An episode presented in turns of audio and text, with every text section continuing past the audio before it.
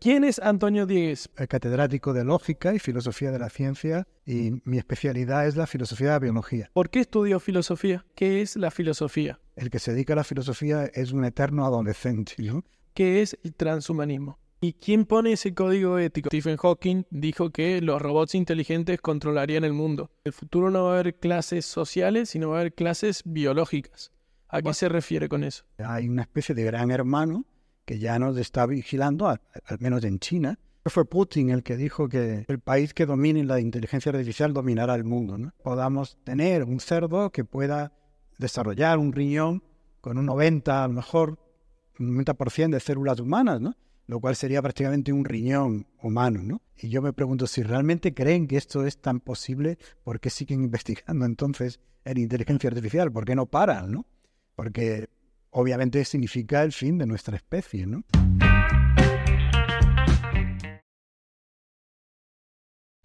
Bueno, buenas, buenas. Bienvenidos a un nuevo episodio del podcast de Andy. Antes de empezar, quería agradeceros a todos por suscribirse e invitaros a hacerlo, ya que estamos viendo que hay muchas personas que nos ven pero no están suscritos y con un solo clic pues nos ayudas un montón. Hoy en el EPA número 14 estamos con... Hola. Antonio Diegues. Perfecto. ¿Quién es Antonio Diegues, profesor? Bueno, pues en primer lugar, encantado de estar contigo esta tarde. Eh, soy catedrático de Lógica y Filosofía de la Ciencia en la Universidad de Málaga y mi especialidad es la filosofía de la biología.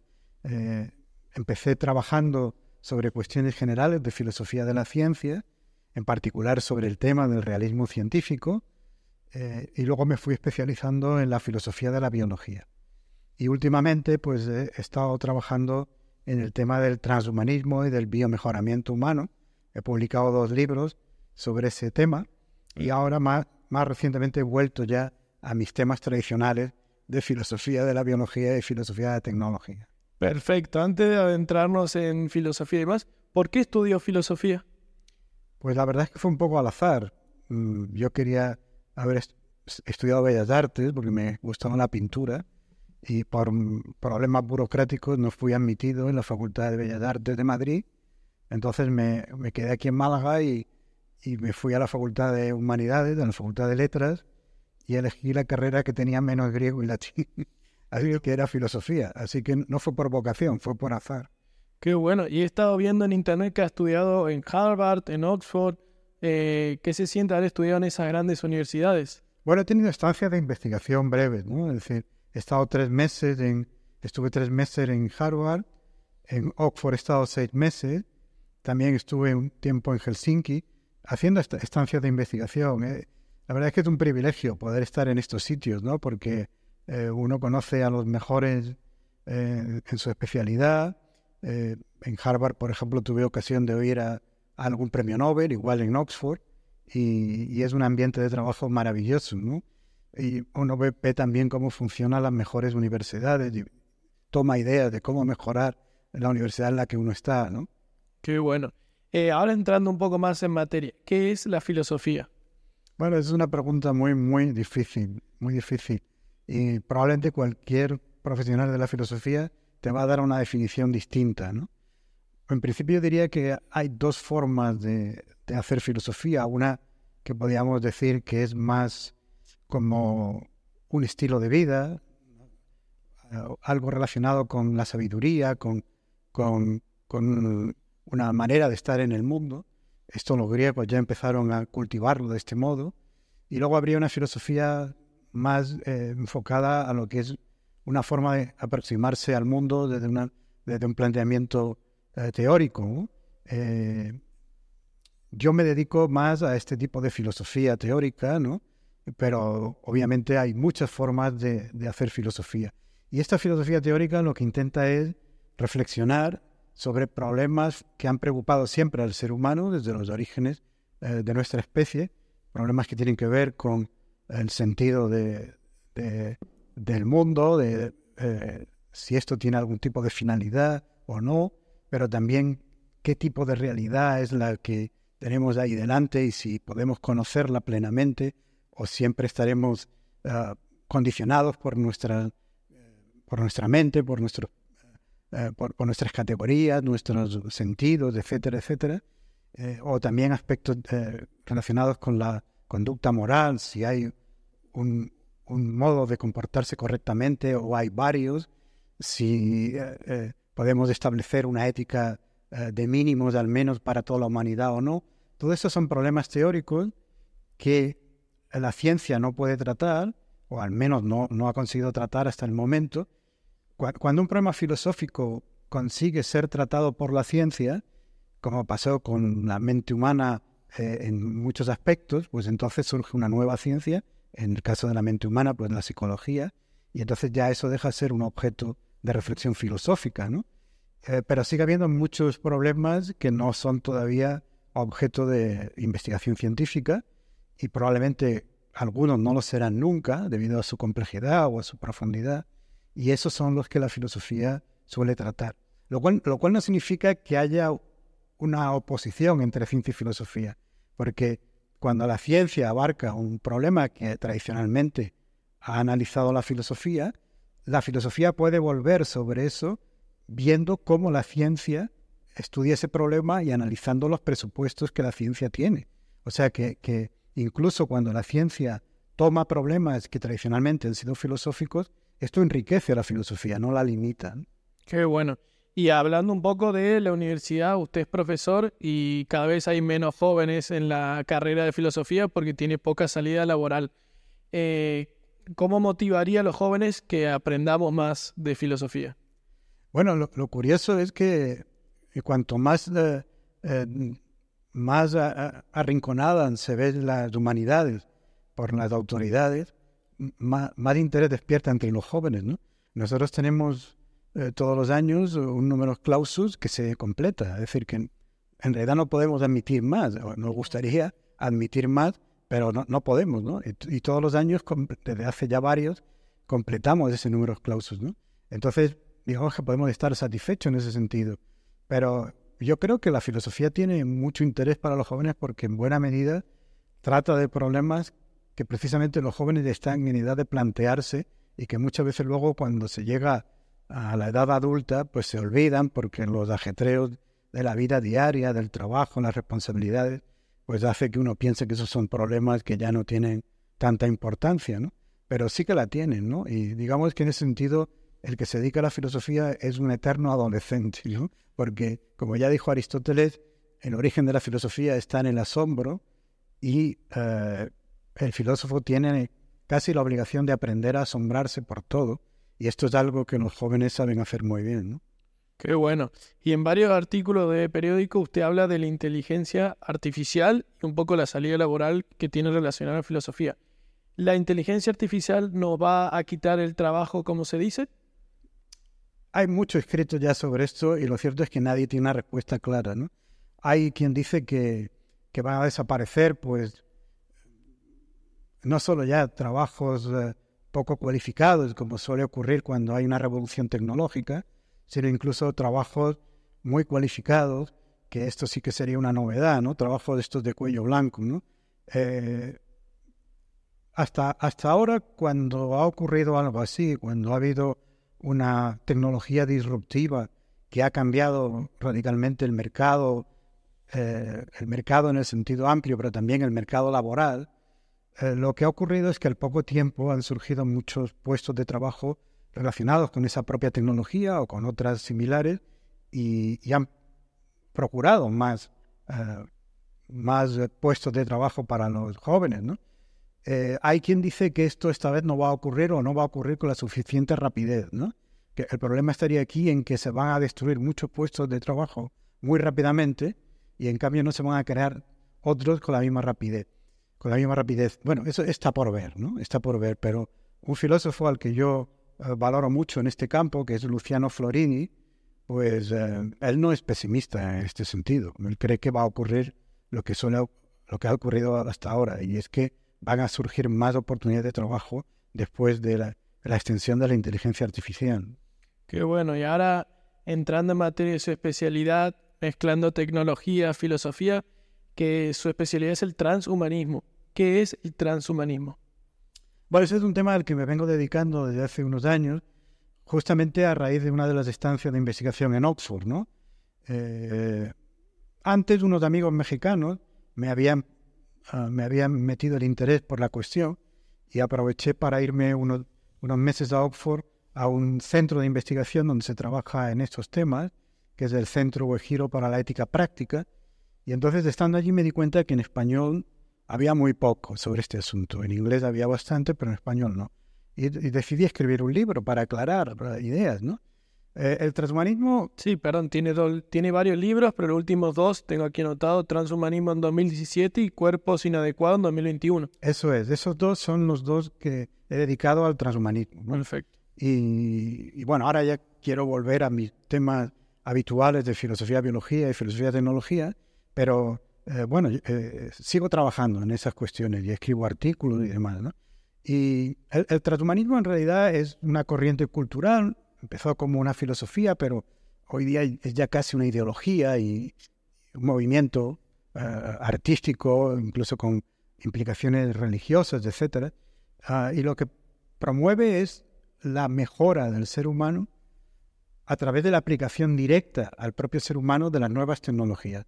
Fundamentalmente la eh, ingeniería genética, cuando esté disponible para el ser humano, y la inteligencia artificial, o la unión al menos con máquinas dotadas de inteligencia artificial, ¿no? La ciborgización, ¿no? La creación del cibor, ¿no?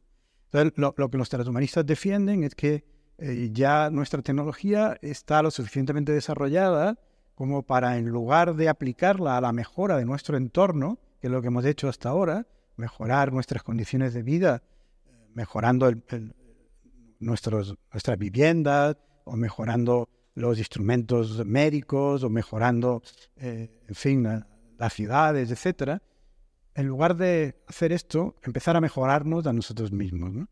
Eh, ellos creen que pronto podremos aplicar la edición genética a embriones humanos para mejorarlos, no solo para curar enfermedades genéticas, que eso en principio podría contemplarse sin demasiados problemas éticos, sino también para mejorar al, propio ser humano. Y eso ya plantearía más problemas éticos. O sea, es que antes de nacer el bebé ya lo modifiquen genéticamente para que salga sin enfermedades y como quiera la persona, es decir, pueden diseñarlo tal altura, tal color de ojo y demás, o es más no enfermedades. Bueno, la, idea de los transhumanistas desde la última, esta última, ¿no? La de diseñarlo a, capricho de los padres, ¿no? Como catálogo. Claro, eso está, eso por ahora es ciencia ficción, ¿no? Eh, pero no es tan, tan alejado de la realidad como mucha gente puede creer. De hecho, ya hay dos niñas, quizás tres, que han nacido eh, en China y que han sido modificadas genéticamente por un científico chino, He Jiankui, en 2018, para que fueran resistentes al virus del SIDA. Esto sería una mejora si se hubiera conseguido. El problema es que primero no lo consiguió al menos no completamente, quizás una niña sí, eh, esté más inmunizada frente al virus del SIDA, pero las otras dos no. Y además se saltó todos los códigos éticos vigentes, porque hoy día eso no se puede hacer porque la tecnología no está lo suficientemente desarrollada y de hecho esas niñas son quimeras genéticas, es decir, tienen eh, células con diferente dotación genética y eso les puede acarrear problemas de salud. Pero ahí están, podemos decir que ya hay al menos dos o tres niñas, porque la tercera no, está muy claro si finalmente nació o no, que han sido modificadas genéticamente para ser mejoradas, ¿no? Para ser mejoradas. Este científico fue condenado por la autoridad china a tres años de cárcel y una fuerte multa, ¿no? Por saltarse estos códigos éticos, pero pero la puerta está abierta, claro. Eso iba a decir, porque, claro, la idea de transhumanismo es ir a mejorar el ser humano.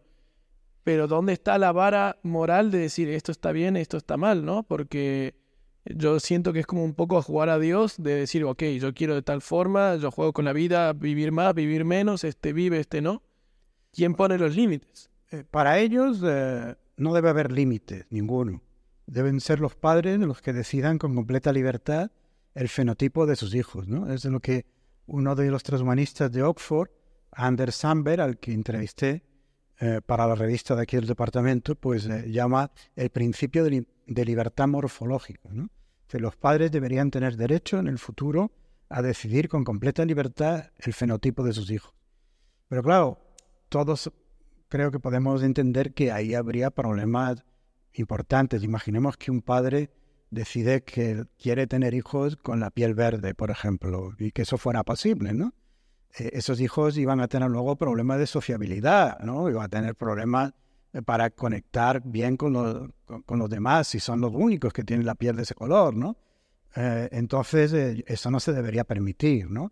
¿Qué modificaciones podrían ser moralmente aceptables? Yo, yo creo que algunas podrían serlo. Es decir, hay, hay quien eh, está en el otro extremo de los transhumanistas y dice, no, esto debe prohibirse por completo.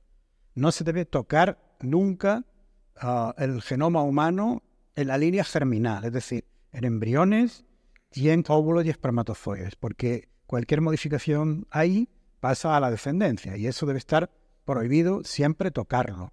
Esto lo dicen, por ejemplo, algunos conservadores como Francis Fukuyama, pero también se ha dicho desde posiciones de izquierda como como Jürgen Habermas, ¿no? Bueno, yo, creo que algunas modificaciones genéticas, cuando la tecnología esté lo suficientemente preparada, todavía estamos lejos de eso, eh, pues podrían permitirse quizás aquellas que puedan darle a, ese niño, y, futuro adulto, unas condiciones de vida mejores. Por ejemplo, eh, ¿habría algún problema en si, se puede hacer sin sin riesgo alguno, en modificar genéticamente un embrión para que tuviera mejor vista a partir de los 50 años, no tuviera presbicia, o para que tuviera mejores cartílagos a partir de los 60, 70 y no tuviera artrosis, o para que viviera un poco más, o, incluso para que fuera un poco más inteligente, si es que se pudiera. ¿eh? nada de esto está garantizado que se vaya a poder hacer. Pero supongamos que en alguno de estos rasgos eh, fuera fácil y fuera seguro. Em, yo creo que eso no iría contra la dignidad humana, intentar mejorar a, esos bebés de esta manera, ¿no? Por lo tanto, algunas modificaciones de cara a la mejora podrían ser aceptables.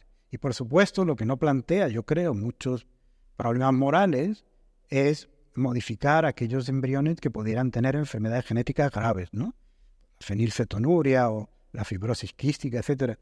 Hay otros procedimientos hoy día para evitar eso. El diagnóstico eh, genético preimplantatorio, por ejemplo, se hace hoy día ya para seleccionar embriones y no, y no implantar en el útero los que puedan tener eh, esta enfermedad, estas enfermedades genéticas, ¿no? Pero cabe imaginar casos en que no se haya podido evitar esto eh, de esta forma. En ese caso podríamos intentar modificar, editar los genes de este embrión para, para que tuviera alelos normales en, que, eh, en ese lugar que, ah, eh, y evitar los alelos que producen estas enfermedades? Yo creo que la mayoría eh, diríamos que sí, que eso sería aceptable. Y hoy en día, por ejemplo, ¿a qué, ¿cómo está la tecnología? Es decir, ¿ya qué se ha hecho que se diga, ok, hemos llegado hasta aquí?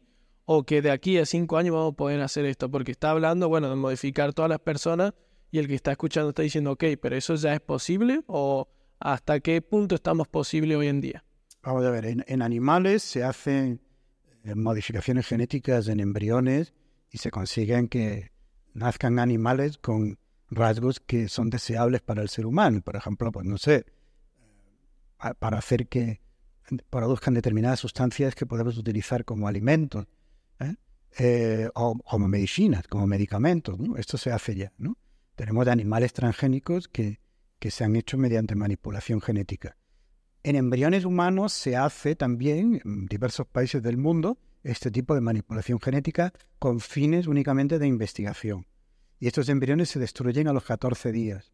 Está prohibido implantar alguno de esos embriones en un útero materno y permitir que nazca un bebé modificado genéticamente, que es lo, que hizo el científico chino que mencioné antes. Eso está prohibido. Y está prohibido porque esta tecnología en, animales se puede utilizar porque se pueden modificar, se pueden hacer un montón de embriones. Eh, eh, la efectividad de esta tecnología todavía es pequeña. Hay que hacer muchos embriones, utilizar muchos óvulos, por lo tanto, y, luego solo una pequeñísima parte de esos embriones resultan adecuados y, estaría por ver si no hay ahí efectos indeseados, efectos genéticos que no se han podido controlar, si se les permitiera nacer, etcétera, etcétera, ¿no? Eh, por lo tanto, en animales se puede hacer porque digamos que esta falta de eficiencia y de seguridad no es un asunto moral grave, ¿no? Aunque los animalistas dirían que también, ¿no? Pero eh, en, seres humanos obviamente eso no se puede hacer, no podemos, eh, no podemos coger cientos de óvulos y hacer cientos de embriones para que solo uno o dos salgan adelante y además con el riesgo de que haya efectos off-target, ¿no? efectos no deseados en, los genes manipulados. Eh, bueno, entonces por el momento, mientras esta tecnología no avance en eficiencia y en seguridad, eh, no, se va a utilizar en seres humanos. ¿no? Eh, bueno, y entonces en una de sus conferencias plantea que, bueno, Stephen Hawking dijo que los robots inteligentes controlarían el mundo y que para frenarlos la única forma sería manipular el ser humano que sea más inteligente. Eh, bueno, esa teoría de Stephen Hawking, ¿a cuánto nos queda para llegar ahí? Bueno, yo creo que ese es un ejemplo de que incluso los mejores científicos pueden decir tonterías, ¿no? Eh, eso se conoce la tesis de la singularidad, que Stephen Hawking la asumía. Es la idea de que vamos a tener pronto, eh, uno de los gurúes de todo esto, Ray Kurzweil, dice que esto ocurrirá en el 2045, ¿no? Vamos a tener máquinas superinteligentes con una inteligencia varios órdenes de magnitud superior a la inteligencia humana y cuando esto ocurra, obviamente esas máquinas tomarán el control de todo, ¿no? Eh, para evitar que nos destruyan, eh, según Kurzweil y según, según uh, Hawking y según Bostrom, por ejemplo, un filósofo de Oxford también, pues lo, lo único que podemos hacer es unirnos a esas máquinas, eh, volcar nuestra mente en estas máquinas y, convertirnos en una de ellas, ¿no? Eh, es decir, dejar nuestro cuerpo biológico y, alojar nuestra mente en una máquina. Yo creo que eso es una tecnofantasía. Me sorprende mucho que personas tan inteligentes eh, como estos científicos de ingenieros lo asuman, pero se ha convertido en un tema de moda, ¿no? Hasta los grandes eh, directivos de empresas tecnológicas, lo hemos visto estos días, eh, pues asumen que esto puede ocurrir, ¿no? Elon Musk es uno de los que más defiende esta posibilidad, ¿no? Y yo me pregunto si realmente creen que esto es tan posible, ¿por qué siguen investigando entonces en inteligencia artificial? ¿Por qué no paran, no? Porque obviamente significa el fin de nuestra especie, ¿no? Y está por ver, primero, que se pueda volcar la mente en una máquina, y segundo, si se pudiera volcar la mente en una máquina, que el resultado siguiéramos siendo nosotros, ¿no? Lo más probable es que el resultado fuera sencillamente que nuestros recuerdos se quedan en una máquina, pero aquello no tiene nada que ver ya con lo que somos, ¿no? Claro. Y hablando de Elon Musk, eh, que quiere implantar unos chips y Neuralink, eh, ¿qué quiere hacer con eso y si es posible también? Bueno, Elon, Elon Musk tiene esta empresa, Neuralink, que es una de las más avanzadas, aunque no la única, en el desarrollo de interfaces cerebro-máquina. Eh, bueno, eh, lo que ha conseguido hasta ahora no es espectacular, pero uh, se van dando pequeños pasos. ¿no? Hay ya algunos experimentos, eh, no, no de Elon Musk, sino de otros científicos, que han conseguido pues, que un paciente con parálisis total, de cuello para abajo, incluso con parálisis de la garganta, no puede hablar, pues se comunique mediante el pensamiento con un ordenador. Entonces puede hacer que en un vocabulario muy limitado, de unas, me parece que eran 50 palabras, puede hacer que el ordenador traduzca, traduzca su pensamiento a frase y, así se puede comunicar. Para esta persona esto es un avance fundamental, claro, porque puede volver al menos a poder comunicarse con los demás, ¿no? Pero de aquí, de eso, a pensar que, que vamos a poder pronto meternos un chip en, el cerebro para aprender un idioma, por ejemplo, o para aprender artes marciales, como la película Matrix, pues hay, hay un mundo de diferencia. ¿no? Vale, o sea que no estamos cerca de la Matrix. No estamos cerca. No, no es imposible que tengamos interfaces cada vez mejores y que podamos integrarnos cada vez de forma más profunda y más permanente con las máquinas, pero eso todavía está, está lejos. Vale, y profesor, usted plantea de que en el futuro no va a haber clases sociales, sino va a haber clases biológicas. ¿A qué se refiere con eso? Eso fue algo que dije en una entrevista, pero no es exactamente así. Lo que dije es que corremos el peligro de que las clases sociales eh, se cristalicen en, en, clases biológicas, ¿no? Es decir, si esas tecnologías eh, son caras ¿eh? y, y, durante los, las primeras fases de su desarrollo van a seguir siendo muy caras, ¿no? Una, terapia génica, una terapia génica que eso ya está disponible, puede costar millones de dólares.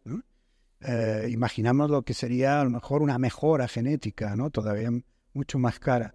Entonces, eh, solo va a poder acceder a ella los multimillonarios. Eh, y eso, pues, podría generar una separación social todavía más fuerte y algunos conflictos sociales, ¿no? Porque si los más pobres encima, encima ven que los más ricos no solo siguen siendo los más ricos, sino que viven mucho más y, son inmunes a enfermedades infecciosas que a ellos les pueden matar, ¿eh?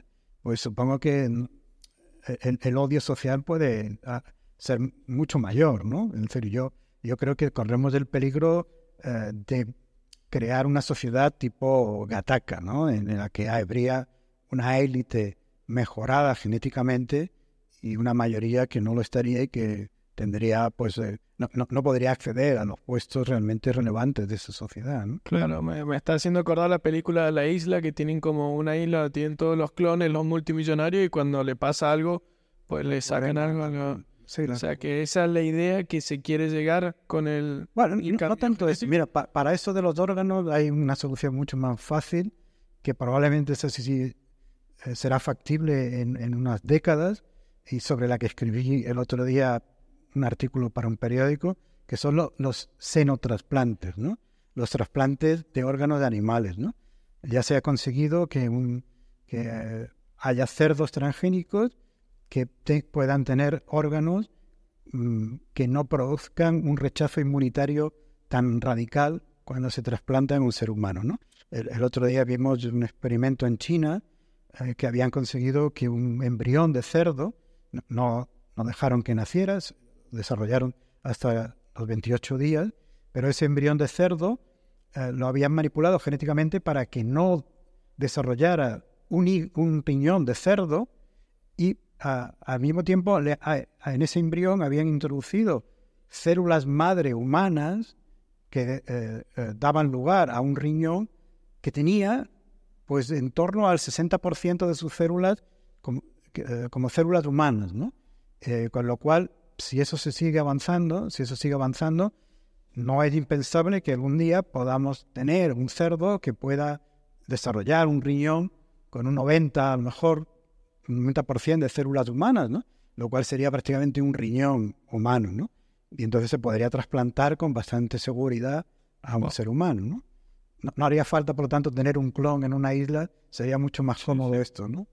Wow, o sea, es como cultivar un cerdo a, a, la carta, digamos, a la carta humana. Wow. Y estoy pensando también en el tema bélico, es decir, los países van a querer avanzar en mejorar al ser humano a tal punto de poder dominar a otros países, ¿no? ¿Cómo lo ve usted con el tema bélico? Bueno, ese es uno de los graves peligros, por ejemplo, con la inteligencia artificial, ¿no? Eso está muy claro, ¿no? Eh, creo que fue Putin el que dijo que hace hace unos años, antes de la guerra de Ucrania, dijo que eh, el país que domine la inteligencia artificial dominará el mundo. ¿no? Bueno, esa es la mentalidad de un dictador como él, claro, ¿no? dominar el mundo mediante la inteligencia artificial. Eh, obviamente, la inteligencia artificial puede ser una herramienta terrible en manos de dictadores y de déspotas, ¿no? Eh, en el caso de China, por ejemplo, que es un régimen autoritario, eh, estamos viendo ya cómo las cámaras de reconocimiento facial, con software eh, de inteligencia artificial de reconocimiento facial, eh, pueden detectar individuos que cometen pequeños actos incívicos, por ejemplo, y, y, les van asignando puntos o les van quitando puntos y eso les da derecho a ciertas cosas o les quita derecho a ciertas cosas. Por ejemplo, les puede quitar el derecho a viajar si, si tienen pocos puntos, han perdido muchos puntos, ¿no? Esto es tremendo, ¿no? Porque significa que hay una especie de gran hermano que ya nos está vigilando, al, menos en China, los está vigilando y, le está, y está determinando quién es buen ciudadano y quién no. Por lo tanto, está haciendo una clasificación eh, social que es bastante peligrosa. ¿no? Eh, en Europa, la normativa que se va a sacar, esperemos, pronto, dentro de poco tiempo ya, pues eh, prohíbe, por ejemplo, el uso de este tipo de sistemas de inteligencia artificial de reconocimiento facial en lugares públicos. Claro, yo iba a decir, hablando de esto de China, que controlan ya su población como un gran hermano, como planteaba Orwell en su gran obra, eh, ¿cómo, pues, ¿cómo nos podemos defender con ello? Porque hoy en día ya nos pasa entre amigos, ¿no? Que estamos hablando de tal producto y cogemos el móvil y nos aparece ese, ese producto, ¿no? O sea, ya nos están escuchando, ya nos están viendo. Entonces, ¿qué podemos hacer los seres normales, digamos, la población, para protegernos? Es un reto que tenemos delante, ¿no? La regulación de la inteligencia artificial. En Europa se va a intentar regular y se van a prohibir algunas cosas, ¿no? Pero siempre hay quien dice, bueno, sí, claro, en Europa prohibimos esto, pero lo van a hacer en China. En Europa prohibimos de estas cámaras de eh, estos sistemas de reconocimiento facial, pero en China lo van a hacer. Bien, que, vamos de nosotros. Es decir, eh, hacemos cosas que nos parezcan peligrosas desde un punto de vista eh, político y social o inmorales incluso, solo porque los chinos también la van a hacer. Hay quien dice, bueno, es que entonces China va a ganar geoestratégicamente a Occidente y va a tener mucha mejor tecnología que Occidente. Está por ver, está por ver. También eh, cabe la posibilidad de que podamos llegar a negociar con China eh, tratados internacionales que limiten algunos usos más nocivos de la inteligencia artificial. pero ¿y cómo frenamos a China si ya son miles de millones, son mil, más de mil millones de habitantes, ya están tan controlados, económicamente tiene un gran porcentaje y como dice usted, se está comiendo un poco a Occidente eh, y Estados Unidos cada vez se está debilitando más, entonces, ¿quién dice no? Que, como dice usted, que en un futuro China venga y diga, se implanta esto porque lo decimos nosotros. Si China tuviera una tecnología enormemente superior a Occidente y, y, mantuviera un sistema autoritario como el que mantiene y no evolucionara hacia una democracia, pues estaríamos en un grave riesgo, eso es indudable. Pero por el momento la tecnología que se hace en Occidente sobre todo en Estados Unidos, está muy por delante de la China, por mucho que se diga. Es una tecnología mucho más sofisticada y más poderosa que la que se hace en China. Esperemos que en China pues también eh, apliquen criterios eh, éticos y de, regulación y ya digo, acuerdos internacionales. ¿no? Eh, el ejemplo que puse antes de, de este científico que fue encarcelado por haberse saltado códigos éticos que todos los demás países aceptan, es un ejemplo de que en China también hay ah, códigos éticos sobre este tipo de investigaciones. ¿Y quién pone ese código ético? Porque, por ejemplo, el tema de eutanasia, aborto, etcétera, todos estos temas controversiales, está la postura, bueno, conservadora de no, no se aprueba o la, otra. Pero ¿quién va a poner el punto medio, no? O ¿quién va a decir, no, bueno, vamos a hacer esto por el bien común cuando la sociedad cada vez está más polarizada y cada vez vamos más a blanco y negro? Bueno, como siempre, lo ideal son los procesos de deliberación democrática, ¿no? En Europa, las regulaciones que están saliendo sobre ingeniería genética y ahora sobre inteligencia artificial son modélicas y, han servido de inspiración a, otros países. En Estados Unidos, eh, a raíz de que Europa empezara a movilizarse con este tipo de cuestiones, están también interesados en elaborar una legislación que controle un mal uso de la inteligencia artificial y se han planteado también eh, algún tipo de ley que, que, digamos, evite los monopolios tan extremos que hay hoy día en este mundo, ¿no? Porque, eh, claro, el problema que tenemos ahora mismo es que las empresas tecnológicas son pocas, casi todas en Estados Unidos, y tienen un poder enorme, gigantesco. Cuando esto ocurrió con las empresas petrolíferas eh, a principios del siglo XX, Estados Unidos sacó una ley antimonopolios y dividió esas empresas ¿no? y fomentó la competitividad entre ellas y al final benefició al propio sistema. ¿no? ahora casi nadie se atreve a poner el cascabel al gato. Hace, hace algunos años, no muchos, tanto el Partido Demócrata como el Partido Republicano tenían en su programa una ley de este tipo, sacar una ley de este tipo. Y yo creo que tarde o temprano tendrá que salir porque eh, es una amenaza para la democracia, no solo el enorme poder que puede alcanzar China, sino también el enorme poder que está alcanzando ya, están alcanzando ya en Occidente estas empresas. Claro, porque, bueno, las empresas estas tres grandes que tienen todos los datos nuestros, ¿usted cree también que no se le hace tanto juicio, no se le confronta? Porque deben tener datos que los gobiernos, si sale, se preocuparían, ¿no? Esa es una de las razones. Otra es también que amenazan con retirar sus inversiones o su, o su negocio, ¿no? Pero si los políticos y gobernantes se mantienen firmes, pueden conseguir bastantes cosas. Mira, acabo de leer hace un rato que Apple al final ha cedido ante la Unión Europea para poner el euroconector en sus móviles, ¿no? Eh, y decía que no, que de ninguna manera, que de ninguna manera lo iba a hacer, ¿no? Al final, como les sigue interesando hacer negocio, pueden ceder, pero hay que tener muy claro cuáles son nuestros fines, nuestros objetivos y nuestros valores. Eh, en, buena medida, todo el debate que ha habido estos días sobre si la inteligencia artificial nos va a destruir, fomentado por directivos de estas empresas, ha sido una cortina de humo para que no se discuta sobre estas regulaciones que se están elaborando en la Unión Europea y en Estados Unidos sobre la inteligencia artificial. Qué bueno, me ha gustado lo de cortina de humo porque yo siento que muchas veces nos dan tal noticia para tapar a otra, porque al mm. final nos hablan de una cosa y de otra.